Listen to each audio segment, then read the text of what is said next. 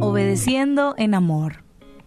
El amor, el temor y la obediencia, cuando se refiere a andar con Dios, son inseparables. ¿Por qué? Porque no se puede practicar uno sin los otros dos. El temor, Proverbios 8:13, dice, el temor de Jehová es aborrecer el mal. Ese es el temor de Jehová.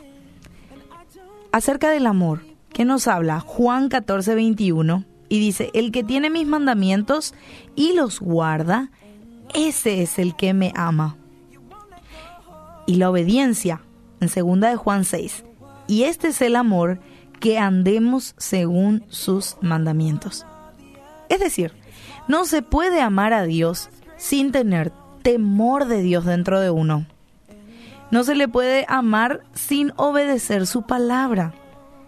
Algunos enseñan que solo el temor de Dios hace que los, que los creyentes huyan del pecado, mientras que otros enseñan que la única motivación adecuada contra el pecado es el amor.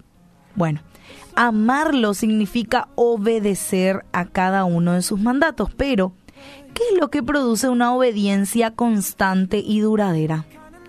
La obediencia piadosa y amorosa surge de una fuente, el temor del Dios viviente.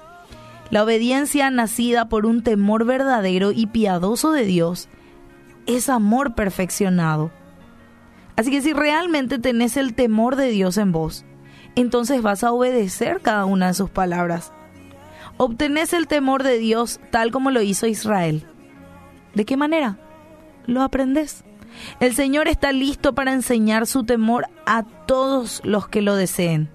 Salmos 34:11 dice, venid hijos, oídme, el temor de Jehová os enseñaré.